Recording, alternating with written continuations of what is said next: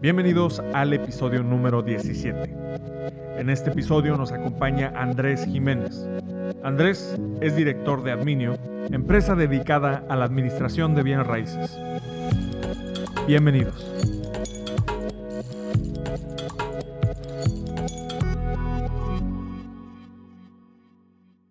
Bienvenido Andrés, ¿cómo estás? Muy bien Luis, buenas tardes, muy bien. ¿Tú? ¿Qué tal? Bien, bien, gracias. Gracias por aceptar la invitación, iniciando la semanita el lunes por la tarde.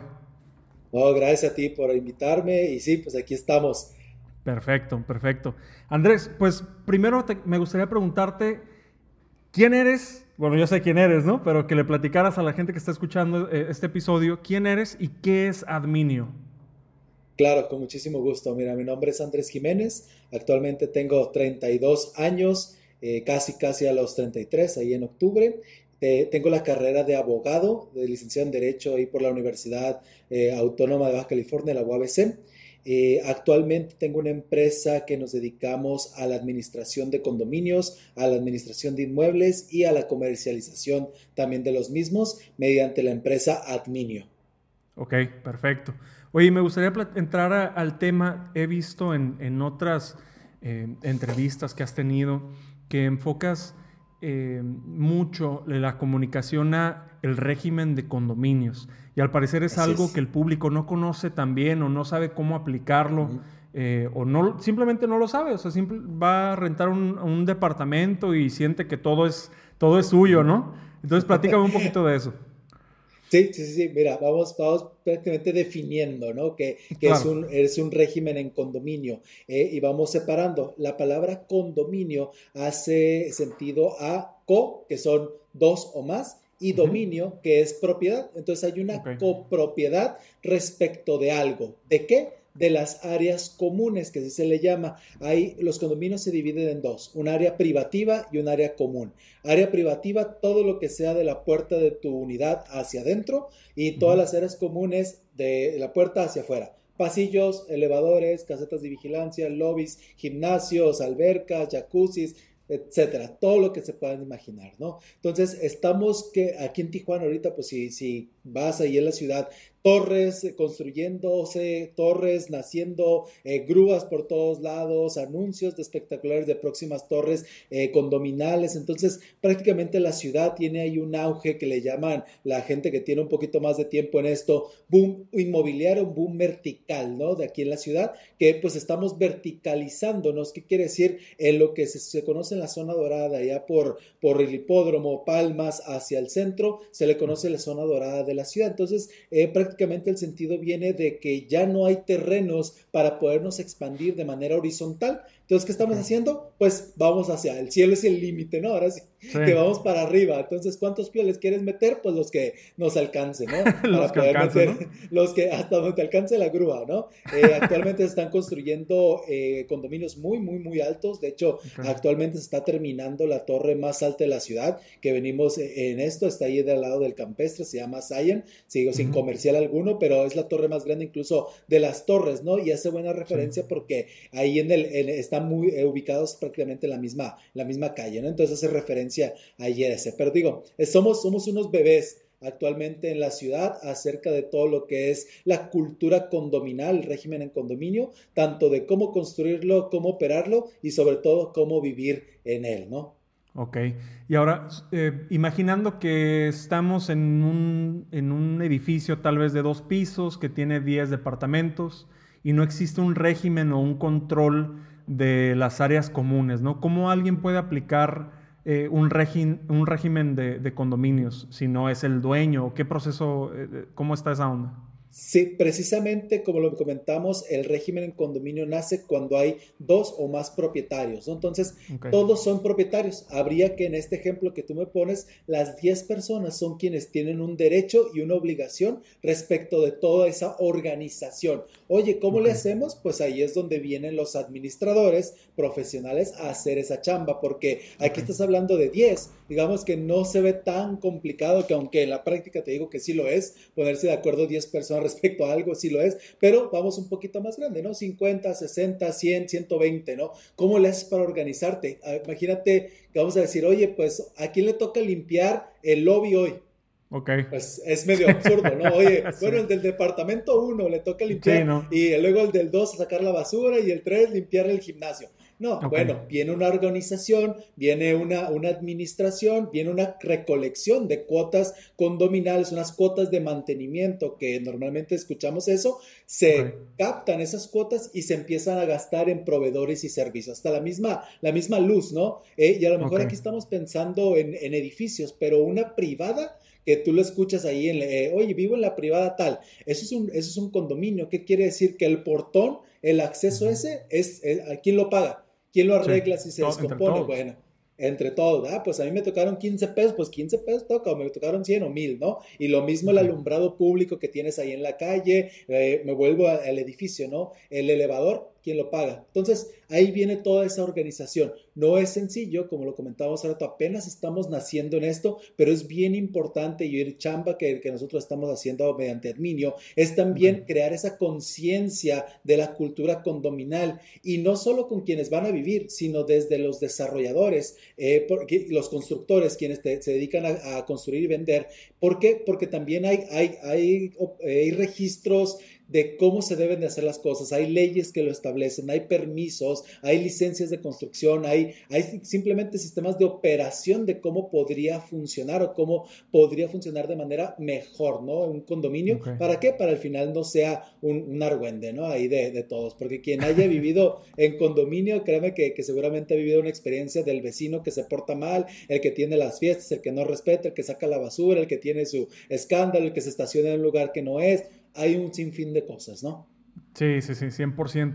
Oye, platícame un poco de ti. Eh, o sea, ¿cómo pasaste de estudiar eh, para ser un abogado, estudiar leyes, a administrar un bien raíz o tener una empresa que administra distintos bienes raíces? Sí, fíjate que fue circunstancial. Eh, toda mi carrera de derecho yo la la estudié pensando y como visión que siempre iba a ser para llegar a ser notario. Entonces estuve siete años y medio trabajando en notaría, pero antes, como al año seis que estuve ahí y que estaba ya cursando yo el octavo semestre de la carrera y de hecho yo estaba de intercambio en España estudiándolo, me voy en un febrero y en junio de ese mismo año del 2012, el notario con el que yo estaba fallece entonces, cuando yo regreso eh, medio, mes y medio después en agosto, pues ya no hay notario. Entonces, al no haber notario, no hay notaría. Me tengo que reinventar.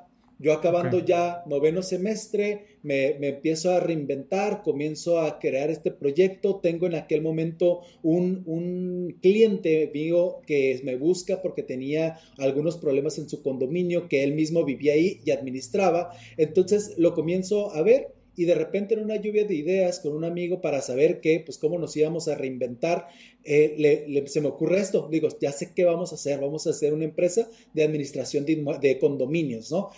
Salgo a la ciudad, comienzo a ver eh, torres eh, construyéndose, las grúas, por todos lados anuncio de se vende y digo, aquí es, empiezo a investigar, empiezo a ver qué, proveedores hay. Resulta que no hay proveedores en la ciudad, o sea, ya en el 2012, 2013 fue esto y me pongo a investigar, me pongo a contactar y me pongo a estudiar la ley, ¿no? Y ahí, y ahí comenzó y prácticamente yo con, eh, mi amigo al final no lo hizo, eh, yo lo desarrollé y de ahí me conseguí una socia muy buena que en su momento el de inicio me, me apoyó eh, y ahí le dimos para adelante, ¿no?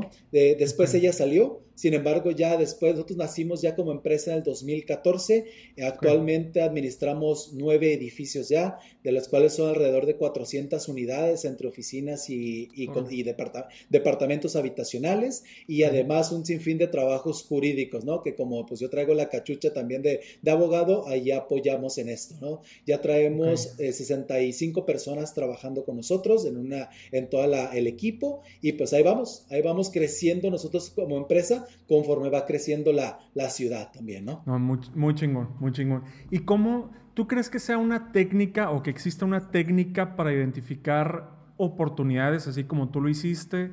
¿O qué recomendación podrías eh, dar para alguien que a lo mejor ahorita está estudiando negocios internacionales o a lo mejor está estudiando mercadotecnia u otra carrera que no, que a lo mejor no es donde se siente 100% desarrollado? ¿Cómo podría identificar ese tipo de oportunidades así como tú las descubriste? Sí, fíjate, me voy a, me voy a regresar un poquito y es algo, yo creo que para mí y cómo, cómo llevo mi, mi vida, ¿no? Es un para qué, para qué lo quiero hacer.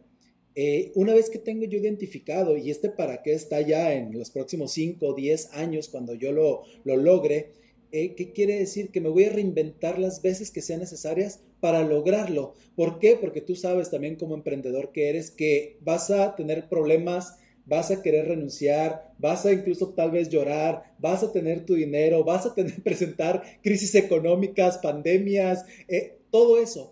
Y te puedes desmotivar a la primera si es que no tienes identificado para qué lo estoy haciendo, para qué me levanto temprano, para qué no duermo, para qué sacrifico tantas cosas, familias, fiestas, idas, viajes, etcétera, etcétera. Yo creo que eso es bien, bien importante, que tengas tu para qué y una vez que eso lo tengas, nada ni nadie te lo va a quitar. Vas a presentarte oportunidades donde menos las esperes ante pandemias, ante crisis, ante eh, despedidas de trabajo, ¿no? Y vas a crearlo en tu empresa, en un café vas a crearlo en los garages, que esa historia ahí de, emprendedores famosos está muy ahí, ¿no?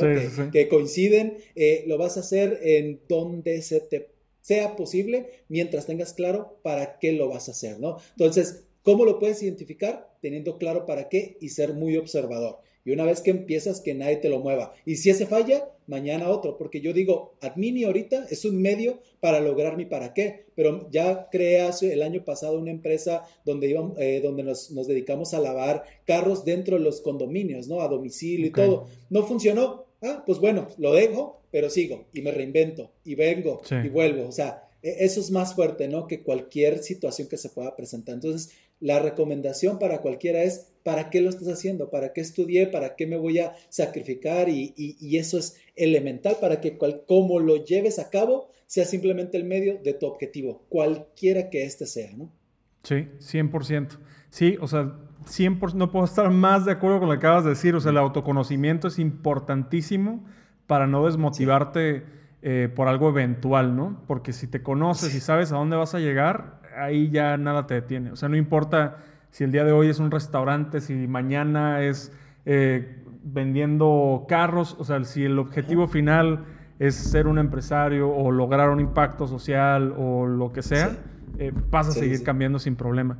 Y, y, ahorita, digo, tocando el tema, eh, dices, bueno, todos pasamos por broncas, todos pasamos por momentos buenos y malos.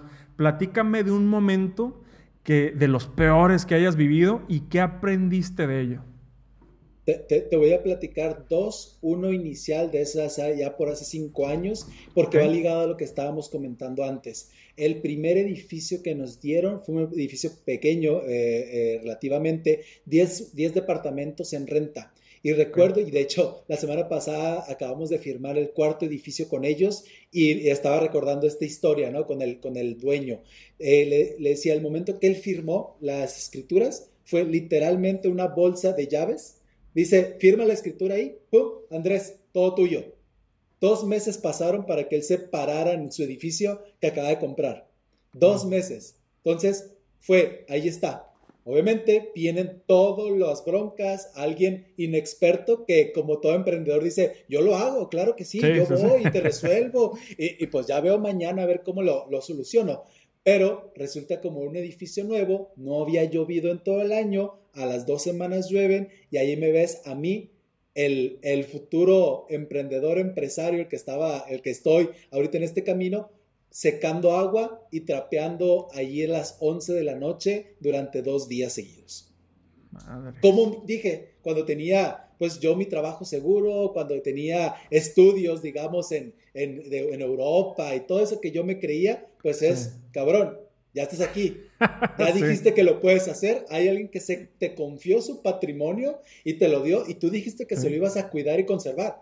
Y ahí está, Entonces dices, ok, ¿para qué estoy haciendo esto? Que es lo que te digo que está ligado. Y eso es mucho más, pero se me hace la piel chinita porque lo siento. Es, vamos a seguir. Sea lo que tenga que hacer, vamos a seguir. Ahora, pues ya logré desarrollar todo un equipo que se dedica a estar a las 11 de la noche si algo sucede, ¿verdad? Ya no soy yo, pero costó, hay que hacerlo. Y luego vengo ligado a lo otro que es actualmente, ¿no? Y me, y me sucedió este año, es el, el, el tener que reinventarte ese, ese reinvento de tal vez ceder que esa idea original que tú tenías, como tú la tenías planteada, no está funcionando y tener la suficientemente humildad de poder soltar eso que te costó a lo mejor o que tú creíste que iba a ser bien, porque eh, eh, lo, hemos comentado ahí en los grupos que tenemos, el, el tema del control es, es, es, canijo, ¿no? O sea, nadie lo hace mejor que yo y yo tengo que estar al pendiente y a cargo y todo, y eso soltarlo, ¿no? ¿Por qué? Porque tal vez no te está funcionando. ¿Y quién te lo está diciendo? Tu mercado.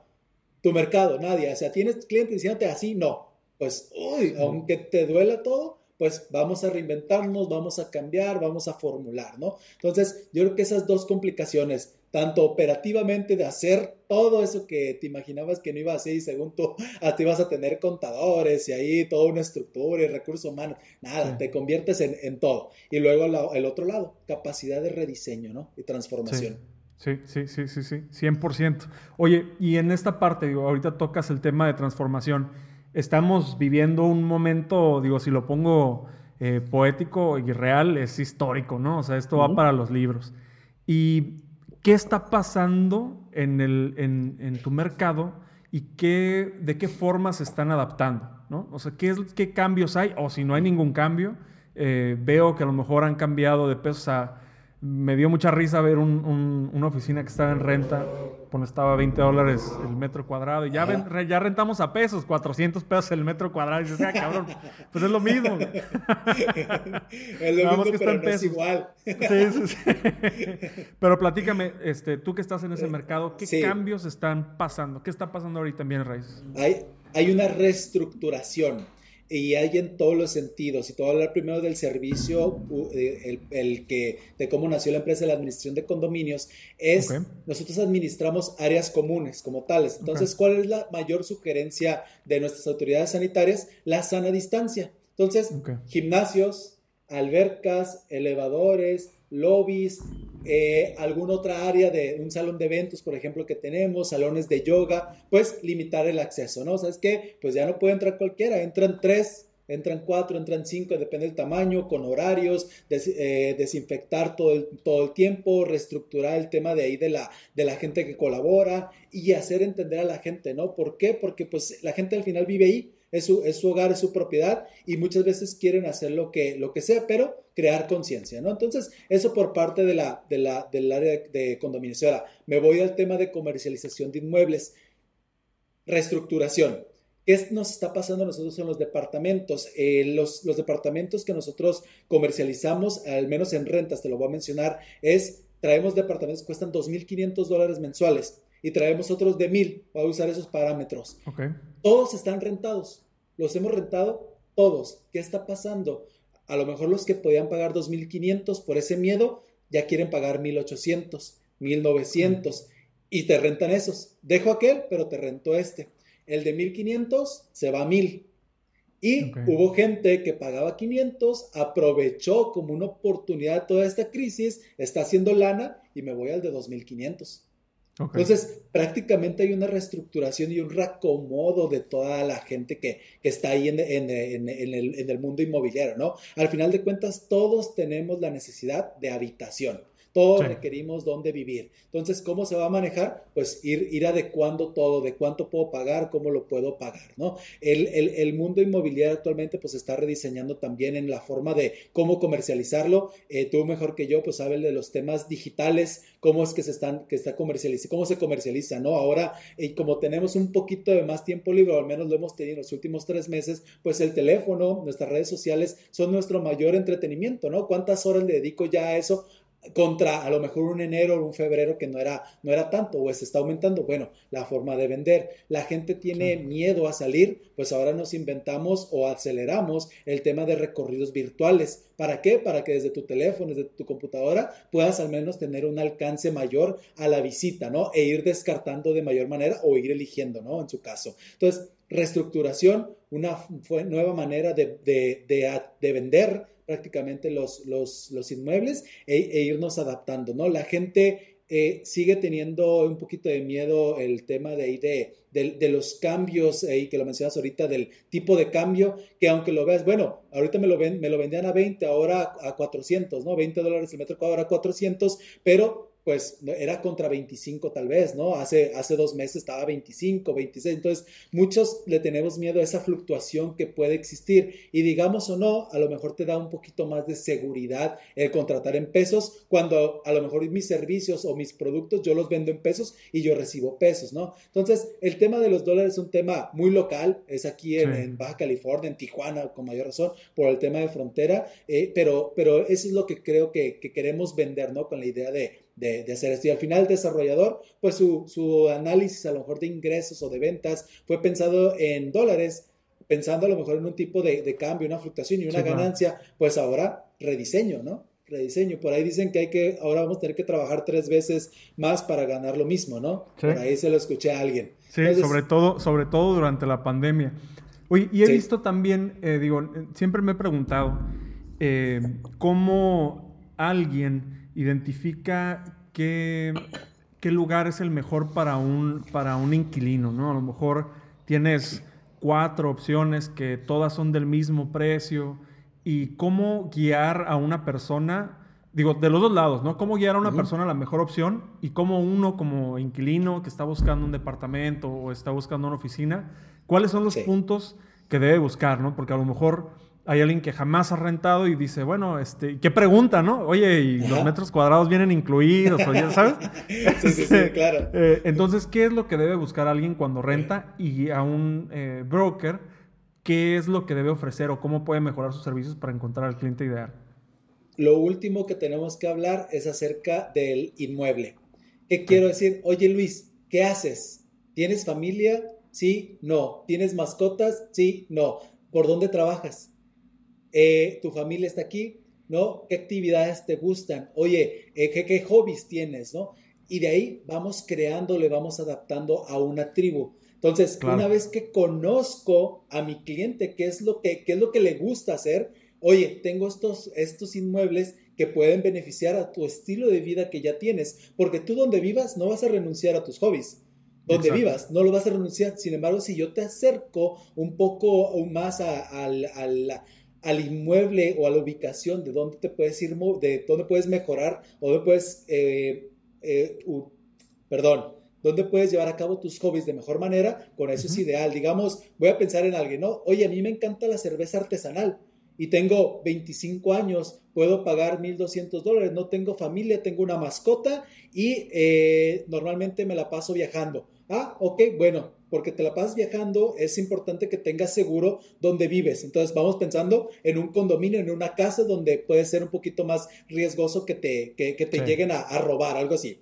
Eh, te voy a poner a lo mejor en el centro, que yo sé que hay cervezas artesanales, tienes 25 años, no te molesta tanto el tráfico o el, ruido. Es más, ya ni uso carro, me muevo en Uber todo el tiempo. Ah, pues aquí te va a salir más. Y resulta que trabajo en la Cacho. En cinco minutos vas a estar ahí conozco al que, ah, y además aceptan mascotas, porque imagínate que ese es mi, perrijo, ¿no? Que actualmente los, los millennials son, son, lo, que, lo que manejamos, ¿no? Oye, pues no te voy a presentar una casa o un inmueble donde no aceptan mascotas. Pues decir, ¿para qué me hiciste perder el tiempo? Entonces, primero te conozco, como creo que cualquier otro producto, ¿no? Oye, dime, dime cuál es tu, tus circunstancias de vida y de ahí yo te adapto lo otro. Oye, el presupuesto es tanto. Bueno, eso es lo último que, que pregunto, ¿no? Y, y vas conociendo, ¿no? Vas identificando también a ver cuánto, cuánto, cuánto es el presupuesto, ¿no? Prácticamente las necesidades. Sí, 100%. Sí. Y del lado del cliente, ¿qué es lo que debe saber el cliente antes de rentar o del inquilino, eh, prospecto inquilino? Bien importante, algo que nunca se pregunta, ¿cuáles son las reglas del lugar? ¿Por qué? Porque nos, nos topamos con eso, ¿no? oye, ¿qué voy a, qué, qué, yo voy a hacer fiesta? Porque así lo tengo pensado, ¿no? Tengo 25 años, soy fiestero y a mí me gusta hacer fiesta en mi casa. Pues aquí no es, no es el lugar, no es el escenario. Bueno, te, te ponemos una casa. Eh, reglas. La otra, precisamente, ¿qué va a pasar si sube el dólar, por ejemplo? ¿Qué, qué, va a hacer? Oye, de repente mis 800 dólares ya no son, 8, ya no son 16 mil pesos, ¿no? Son 20 mil. ¿Qué va a pasar ahí? Eh, temas de qué va a pasar si dejo de pagar por cualquier razón, ¿no? Que nunca preguntamos porque pues contratamos pensando que siempre nos va a ir, pero hay circunstancias como las que nos acaba de suceder. Eh, la apertura del, propietario, qué tanto está dispuesta también a apoyar, ¿no? En cualquier momento de, tú no sabes si vas a entrar, ¿no? Ahorita a tu casa y mañana se te va a descomponer la estufa que viene ahí acompañada, ¿qué garantías tengo, ¿no? Al final son de protección por lo que estoy pagando es lo que puedo recibir. Y fíjate, muy curioso eh, en algo, el, se acostumbra que la persona que va a recibir el servicio de buscarle un departamento no paga nada. ¿Qué quiere decir? Si tú ahorita me dices, Andrés, oye, necesito una oficina. Ah, ok, yo te la busco. No te cobro ni un solo peso por hacerlo. ¿Quién lo paga el servicio? Mediante una comisión el propietario de esa oficina. Entonces, creo que es algo que no se sabe mucho eh, eh, con, las personas que a lo mejor están buscando su primera oficina para emprender o su primer departamento de soltero o una casa que quieran comprar. Como que nos da miedo no acercarnos y pensamos que las inmobiliarias me van a cobrar mucho, pero al final de cuentas, quien recibe la propiedad es gratis.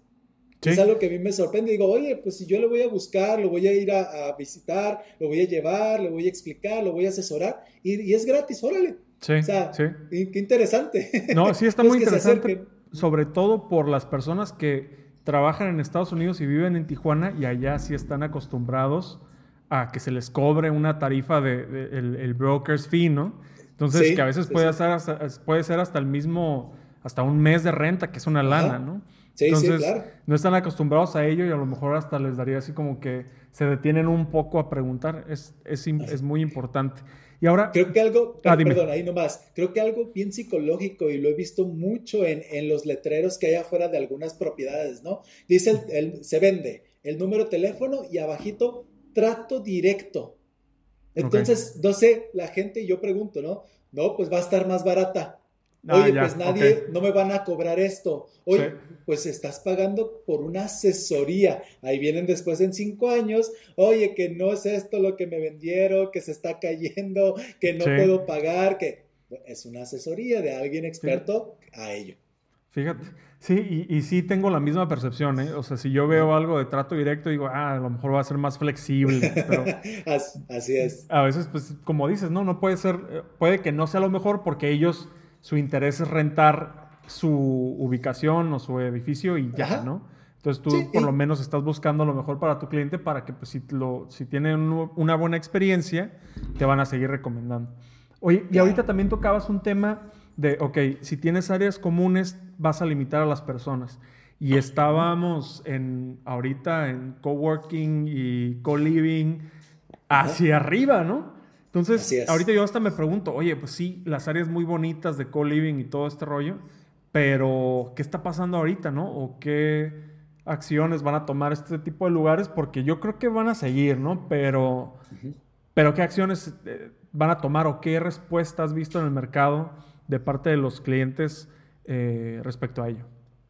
Es lo que es de oficinas está prácticamente muerto.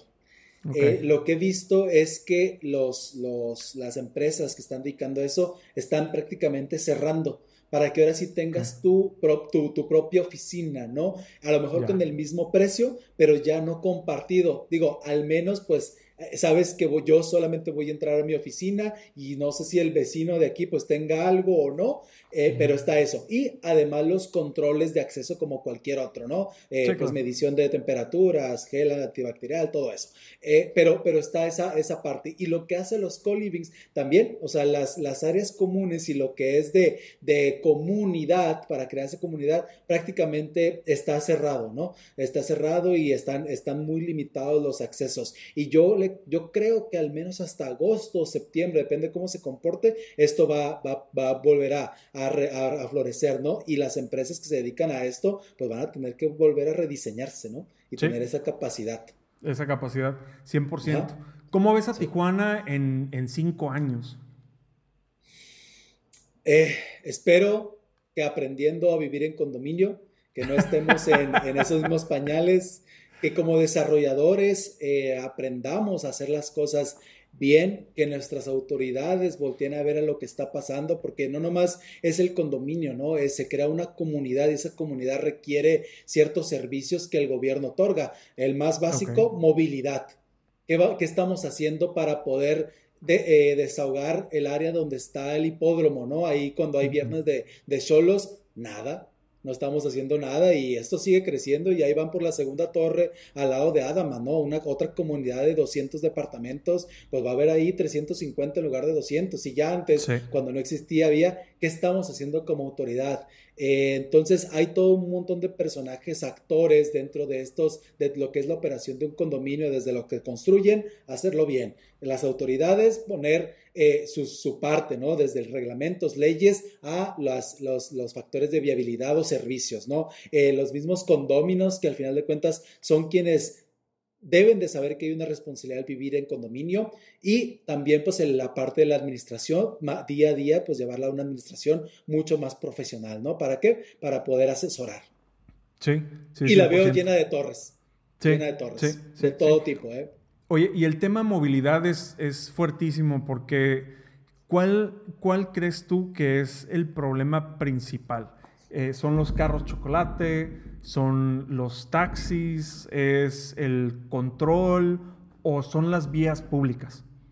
¿O es todo?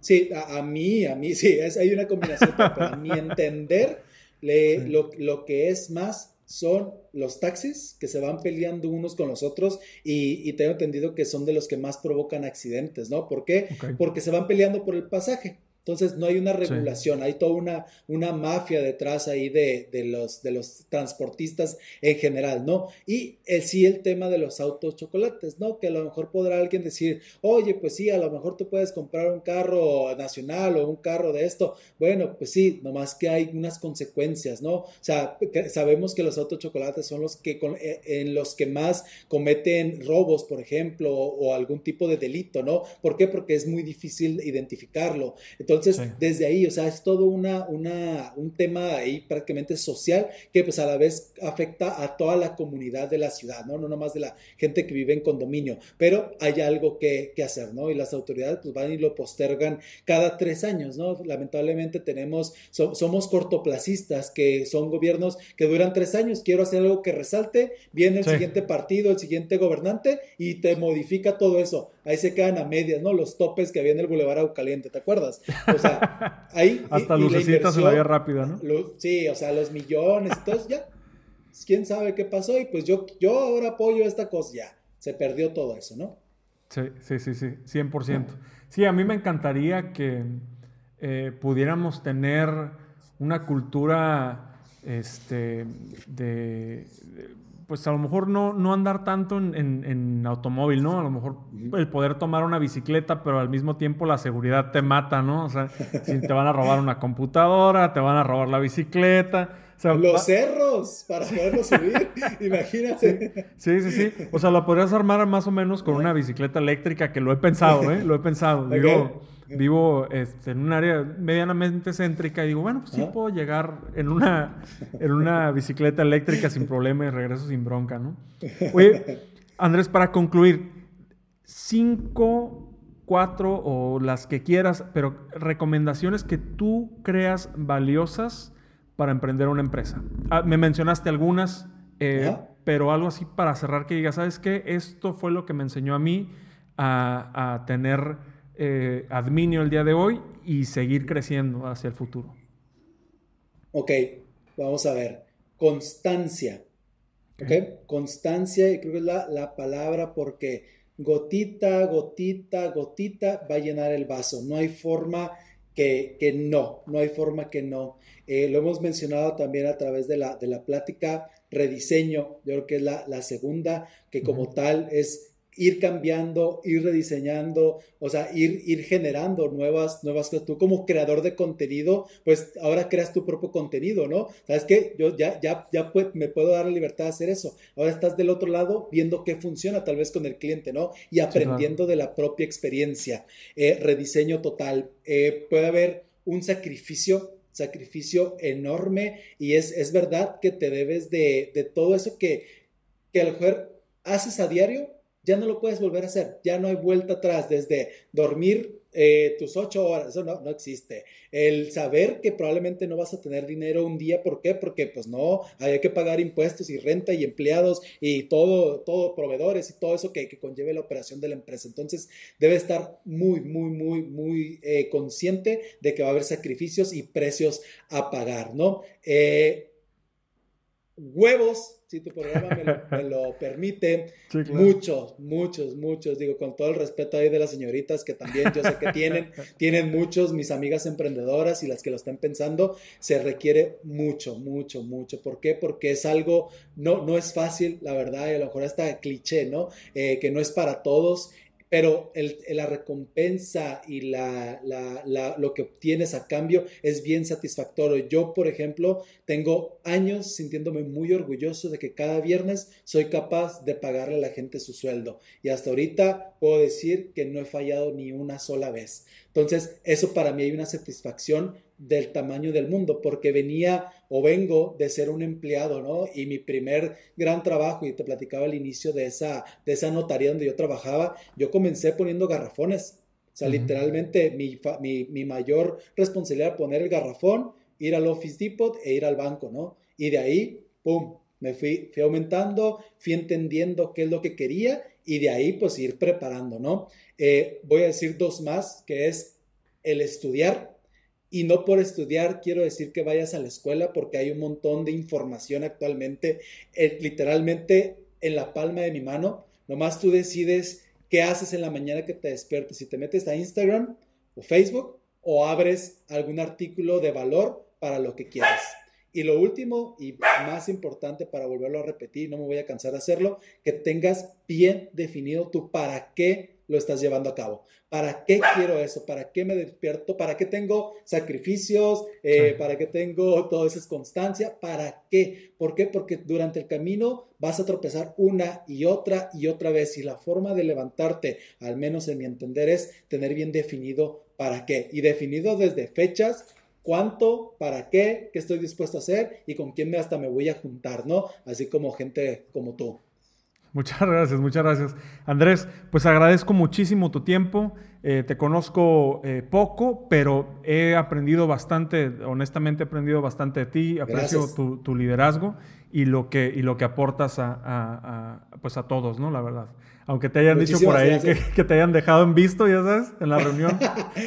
pero, pero te agradezco, te agradezco de verdad mucho, mucho eh, tu tiempo para tomar esta, esta llamada por Zoom de verdad, un honor para mí que me hayas invitado y muchísimas gracias. Aquí estamos para lo que se pueda.